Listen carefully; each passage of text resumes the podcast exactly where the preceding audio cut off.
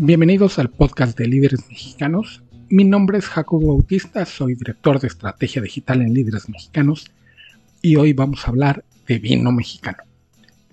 ¿Por qué de vino mexicano? Pues porque sí. Porque en Líderes Mexicanos, Jorge Ferrez, quien es el presidente editorial de la revista, es amante del vino y hace unos 15 años más o menos, si no es que más, inició una muy pequeña columna abarcada, abarcaba un cuarto de página de la revista impresa con una recomendación, una o dos nada más, de botellas que le parecían prudente y útil recomendar en las páginas de líderes mexicanos. Luego de un tiempo, de este cuarto de página saltó a media página y actualmente desde hace más de 10 años es una página entera donde hace recomendaciones de vino y tiene otra media página donde habla exclusivamente de vino mexicano. En la cava de líderes, la página entera, también habla mucho de vino mexicano y esto es porque, pues nuestra vocación como líderes mexicanos es recomendar el vino mexicano, hablar de las grandes historias de éxito que hay dentro del vino mexicano, porque cada bodega que logra sacar una botella, cada cosecha, cada etiqueta, es en sí una historia de éxito. Y la de cada bodega es una historia de éxito y aquí hemos abarcado igual que en las revistas de la página empresa, en la página web y en el programa de radio hemos hablado de estas, sobre todo de vino mexicano. Aquí mismo en el podcast hemos tenido un par de bodegueros extranjeros, pero también nacionales. Y terminamos hablando de vino mexicano, sí, primero porque son historias de éxito y segundo, porque han, han, han conseguido hacer las cosas muy bien y porque está muy bueno la mayoría de las veces. Cuando no, no se preocupen, no hablamos de ellas. No hablamos ni bien ni mal de un producto que está malo. Simplemente no hablamos de él. Así que cuando hablamos de ellos es porque están buenos. Y a propósito de eso, pues acabo de ir a Ensenada a visitar el cielo. Ensenada, Baja California. Y esto me dije, pues me da la oportunidad de hablar de turismo, de cómo llegar, de lo que hay y sobre todo de este gran trabajo que ha hecho Gustavo Ortega y sus socios, porque en esta visita me enteré que el jalón y el impulso se lo dieron José Luis Gutiérrez y Lolita, su esposa, que son los socios capitalistas que le dijeron a Gustavo Ortega, ahorita ahondo un poquito más en su historia, que le dijeron, si vas a hacer las cosas, las vamos a hacer bien, si las vamos a hacer bien, las vamos a hacer en grande, y el objetivo es escribir la historia en el Valle de Guadalupe que todavía no se ha escrito. Y el Valle de Guadalupe tiene una gran historia. Desde hace 50 años coincidió el noveno aniversario del cielo, de la vinícola del cielo, de la bodega. Hoy también es un resort, va a tener su gran spa. También de todo este complejo que trasciende un poco el vino, aunque el ancla está firmemente plantada con las vides con el 50 aniversario de Domec aquí en, México, en Ensenada, en el Valle de Guadalupe. Y es importante hablar de Domec porque ellos impulsaron muchísimo la vinicultura. Lo que se hacía era brandy, para el cual se necesita uva, y ocupaban muchísima uva. De hecho, la debacle del party de Domecq, que también hacían vino, que sí se dice que era vino muy malo, que si el padrequino, que si el calafia, pero se producía vino mexicano que yo considero que era lo importante y que la gente tenía en la mente, sí, si hay vino mexicano, de las calidades ahorita no hablemos. La debacle de Domecq como bodega, el que dejaran comprar, de comprar tanta uva, pues fue muy malo para un montón de personas, pero también para la historia del vino mexicano fue excelente porque esta decisión el que LH tomara las riendas, hoy es el productor más grande de México y que surgiera al mismo tiempo Montechani que dijo, vamos a hacer vino de gran calidad hace como 40 años. Todo esto se conjuntó y el nacimiento de un montón de pequeñas vinícolas que aprovecharon toda esta uva que Tomec dejó de utilizar. Pero de lo que les iba a hablar es del cielo. Y la historia personal con el cielo una vinícola jovencísima, nueve años nada más. Esperamos el, gran aniversario, porque ahora fue medianón el aniversario, la fiesta de aniversario, quiero decir, porque cada año, desde hace varios, festejan con anuncios de crecimiento de un nuevo producto, de una nueva alianza, de más tierra, etc., etc., etc. Ahorita les cuento del, del año pasado y del de este.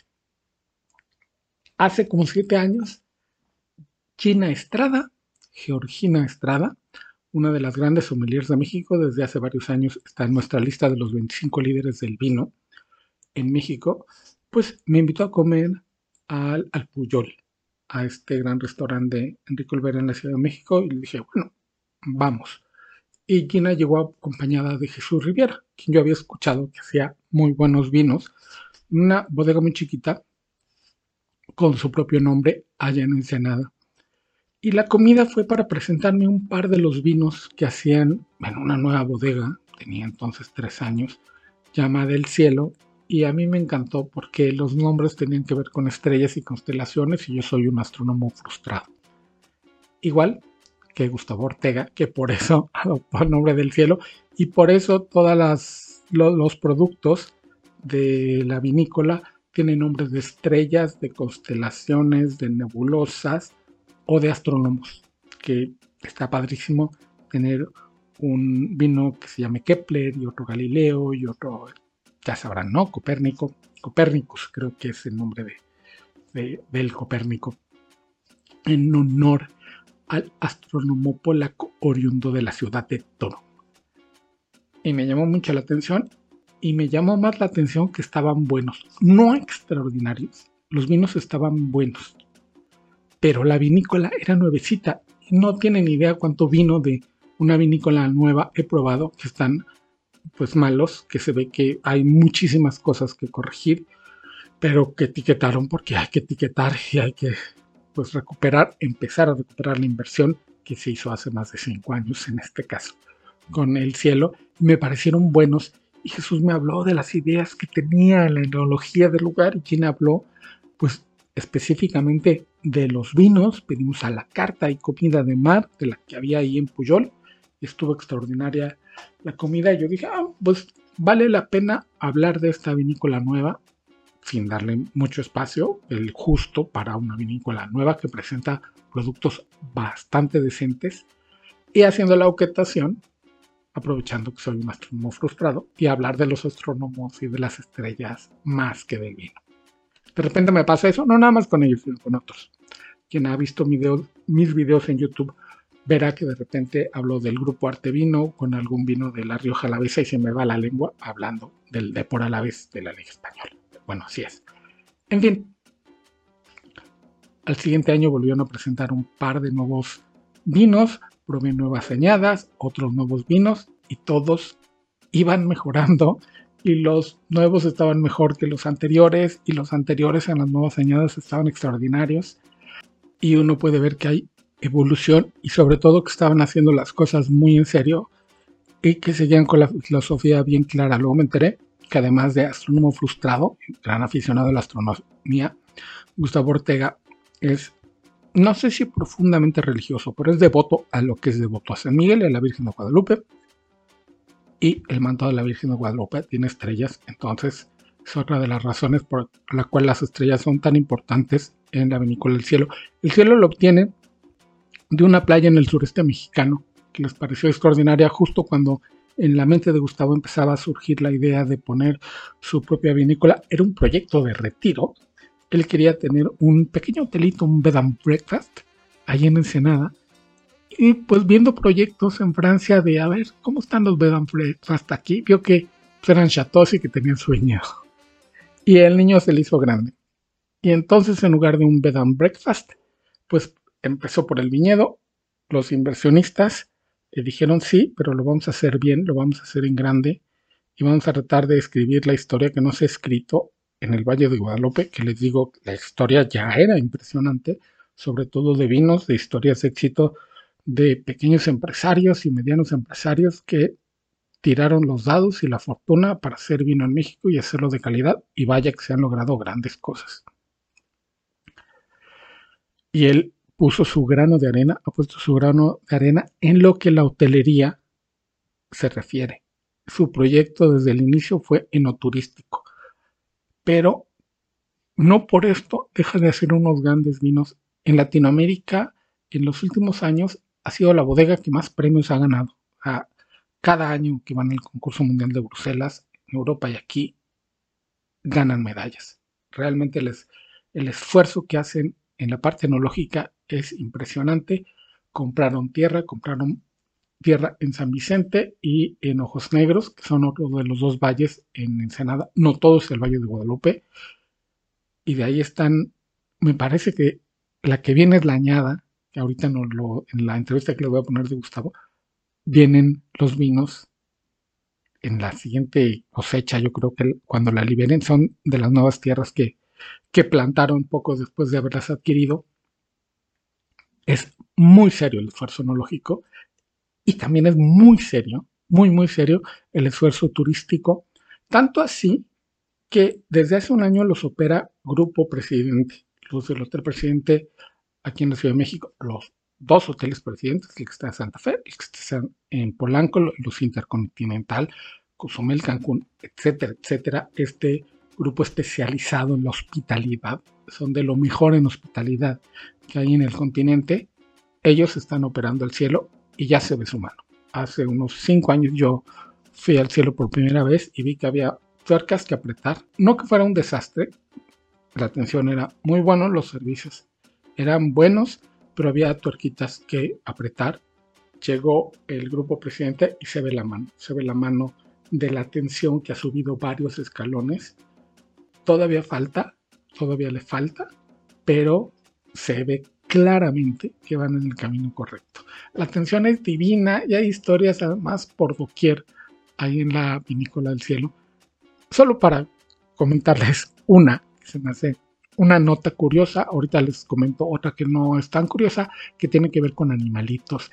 Y es que atrás hay como un pedregal, unas piedras enormes atrás de lo que son las villas, que son casas de dos plantas, que son habitaciones muy grandes, espectaculares, grandísimas, con todo, con aire acondicionado, con una cocina y sobre todo las partes que dan al exterior, que son una terraza como dividida en dos partes, incluso hay una parte que tiene camastros, con un comedor que se puede estar afuera en la terraza y una sala que está en la terraza, o sea, hay sala comedor en la, en la terraza, pegadito al viñedo. Una parte chiquita del viñedo que se encuentra entre las villas los viñedos grandes, grandes, pues están alrededor y los otros, bueno, están, ya les dije, en otras, en otros valles.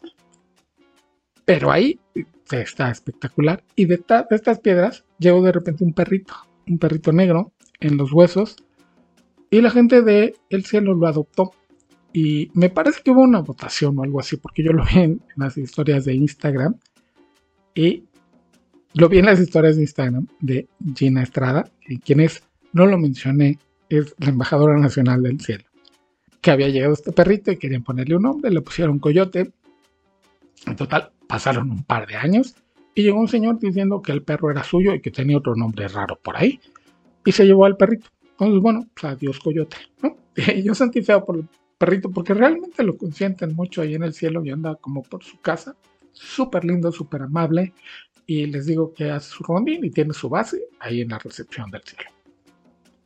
Y no sé si fueron semanas o meses, pero Coyote regresó. Ya tiene su plaquita que dice Coyote y atrás dice Vinícola del Cielo y el teléfono de la vinícola por si algún día se le ocurre ir a explorar las latitudes que sepan que tiene dueño y es la vinícola del cielo.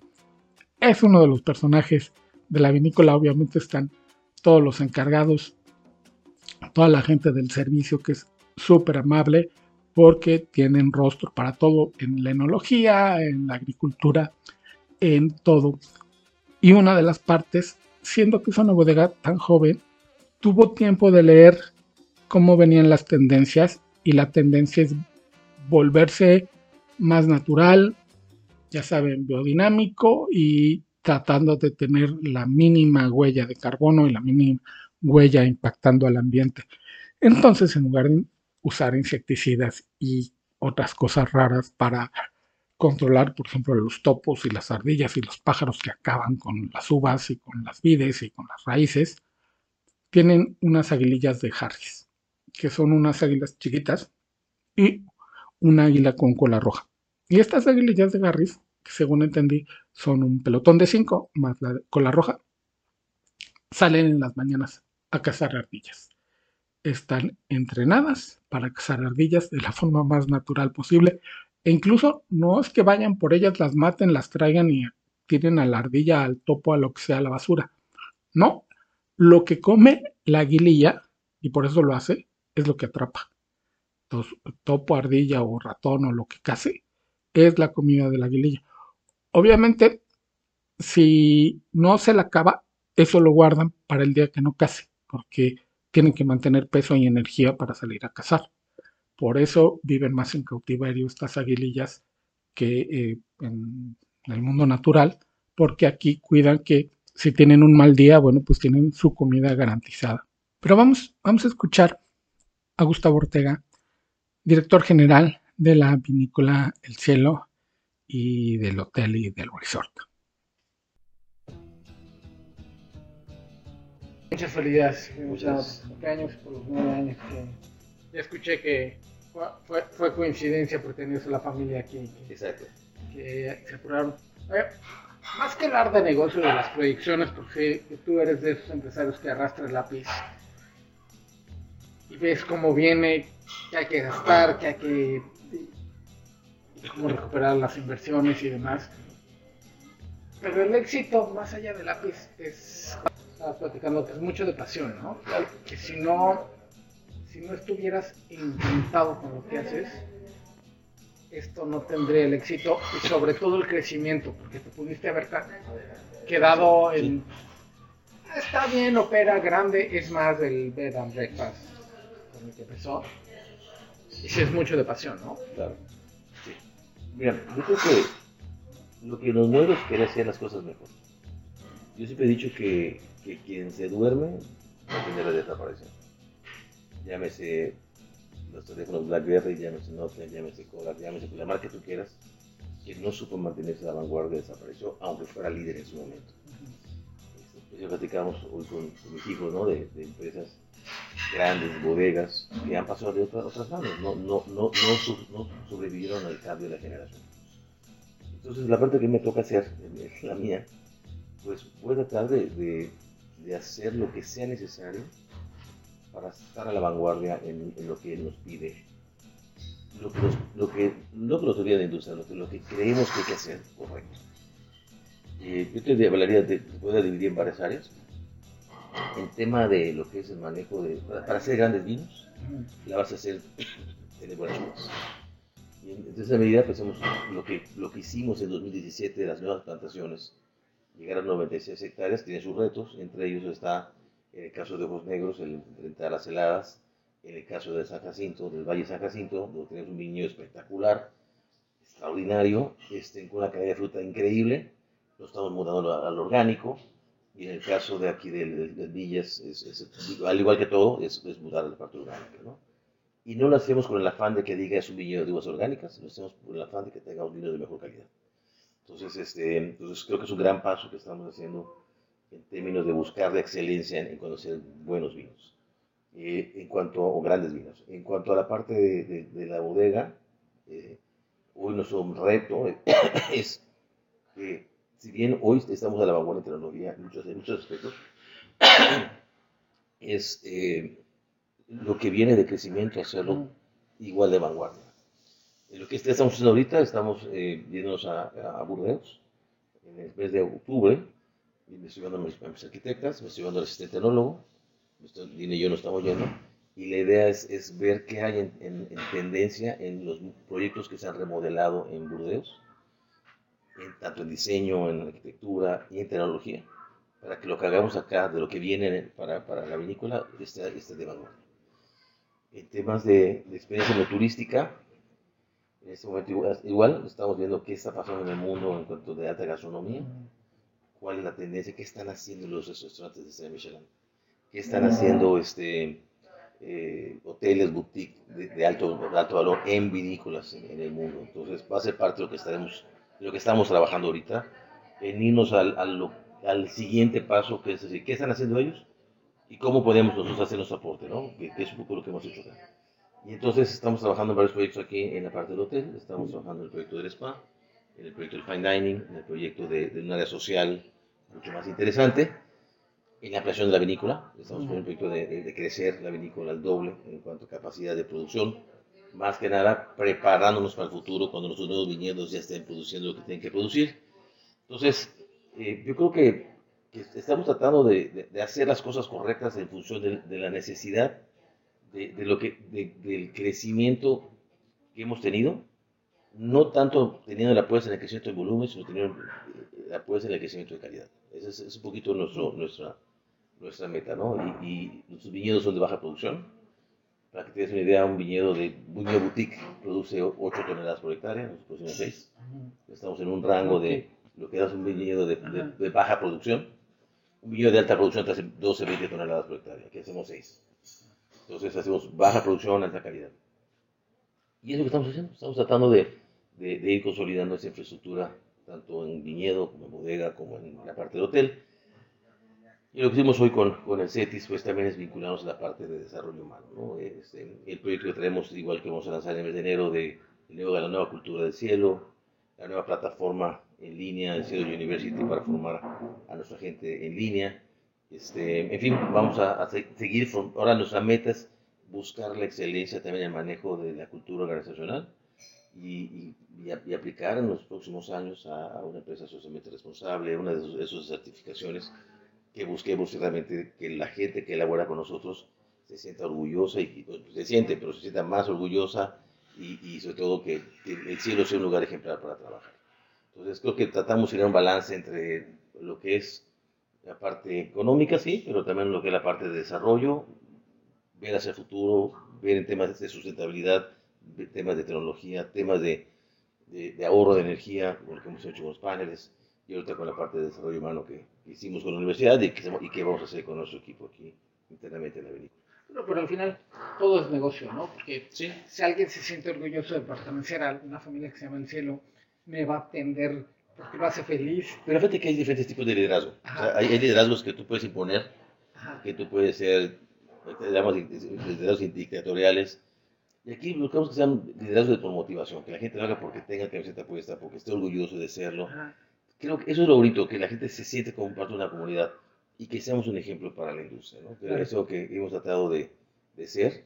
Este, hemos, desde que abrimos, parte del éxito ha sido porque hemos tratado de romper paradigmas, porque hemos tratado de, de aplicarlos en temas de tecnología, en temas de, pues, de todo.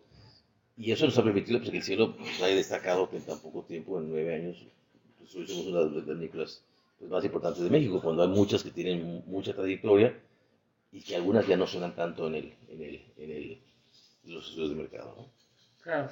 Y, y esto, digo, te llevaste tus rozones y la, industria y de repente hay mucho... Me lo sigo llevando. Te, te, lo sigues llevando, pero por mucho que te malmiren o que de repente te volteen la cara un poquito, luego se ponen a trabajar porque estás haciendo cosas y no hay que quedarse atrás, ¿no?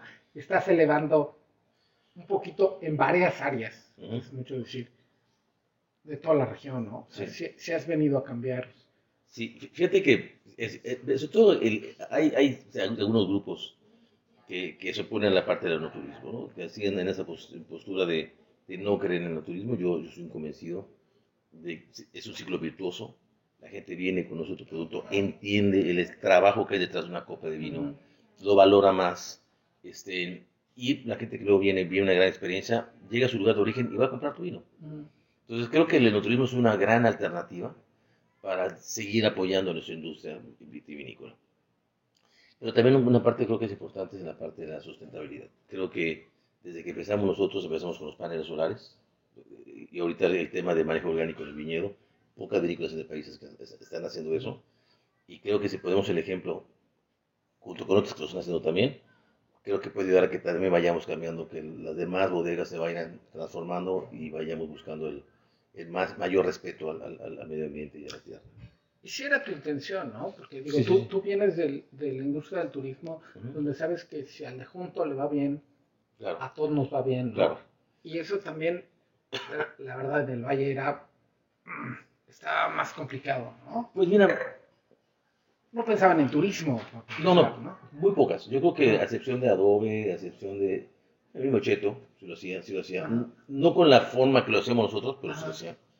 Este, y, unas cuantas más, no muchas pensaban en el turismo, no tienen infraestructura. Algunos servicios básicos no lo sabían, muchos no habían todos los días de la semana. O sea, sí, había, o sea, sí, había un sí hay un antes y un después del cielo en cuanto al tema del turismo. Eso es definitivo. O sea, Aquí venimos a, mostrar cómo se hace el turismo. Somos parte de, hemos, tenemos más de 30 años de, experiencia en la industria, tanto José Luis ahorita como servidor en el turismo. Y pues la apuesta está con la, la calidad, ¿no? Desde los baños públicos, que tienen que ser impecables, y hasta en la, atención personalizada hacia la gente que viene y que se lleva una magnífica experiencia. Claro. ya para, para terminar, con más tiempo además en este día que estás así como te imaginaste tu retiro, demás.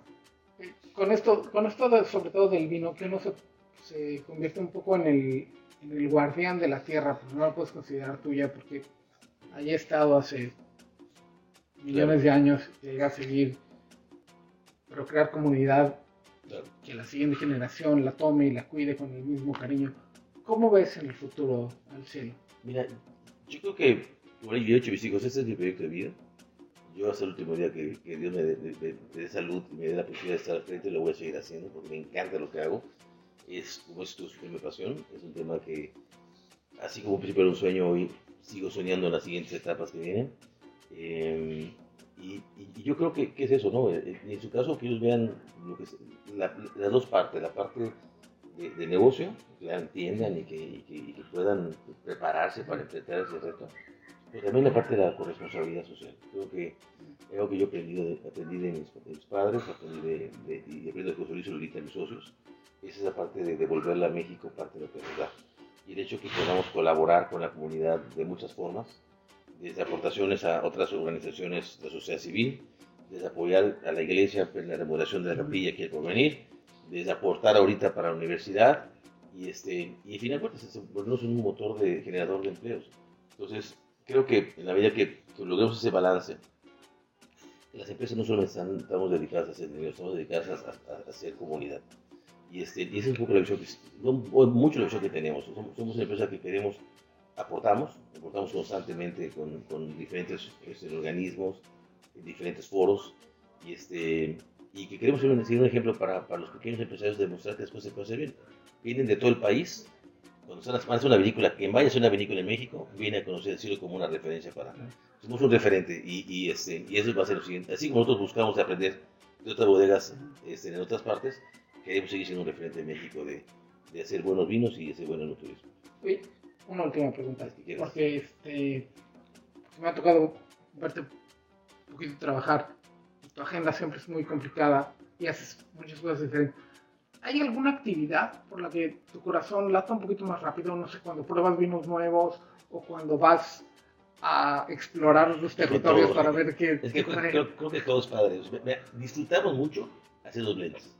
¿Sabes que, que, vamos a hacer una nueva añada? O sea, ¿cómo mejora la etiqueta anterior? O sea, que no pierda su esencia, pero ¿cómo le doy un plus arriba?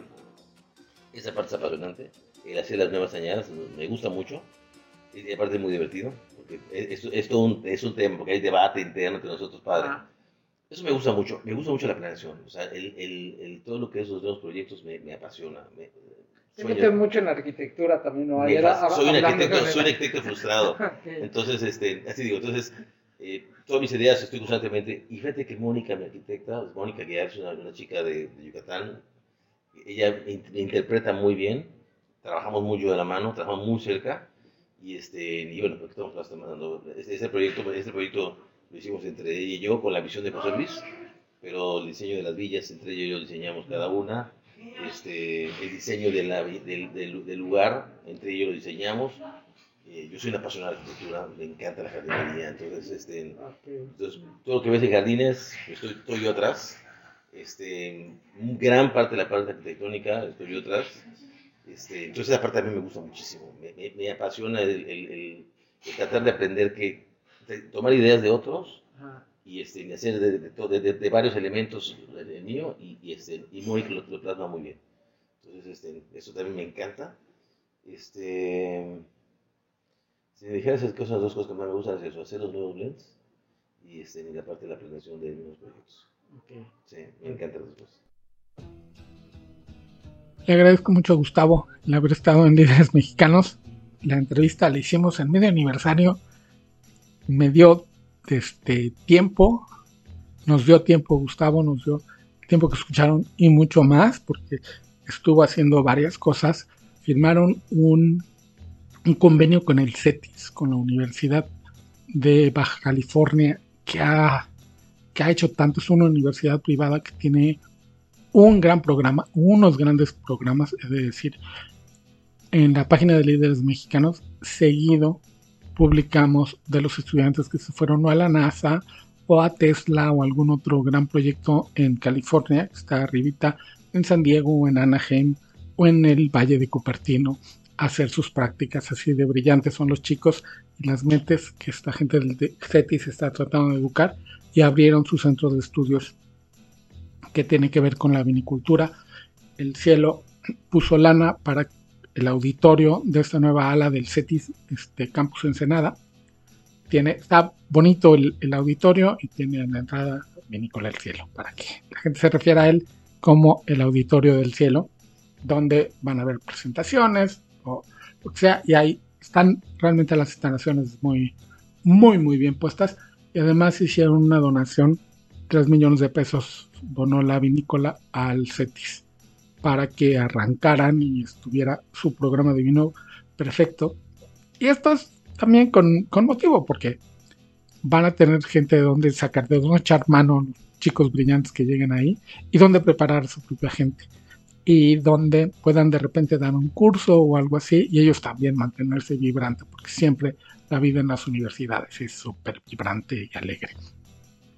Y ya para terminar, Además del convenio con el CETIS, presentaron un vino espumoso en el aniversario pasado, me parece en el número octavo, presentaron su primer vino espumoso, que es el Hipatia, nombrado como la primera astrónoma que se tiene registro histórico que existió, la primera mujer dedicada a la astronomía, se llama Hipatia, y ahora presentaron el rosado de Lolita, Lolita Gutiérrez, una de las inversionistas, una de las socias del cielo, ella insistió que quería su vino rosado, espumoso, porque ella solo toma espumoso, si quería ahora el rosado, y le pusieron Lira como la constelación de Lira. Lira en la mitología griega, bueno, es una constelación y se refiere al instrumento que usaba Orfeo para tocar y amansar a las fieras, según la mitología griega.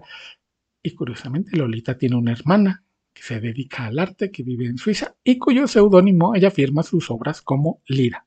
Casualidad, no lo sé, pero está muy bien puesto.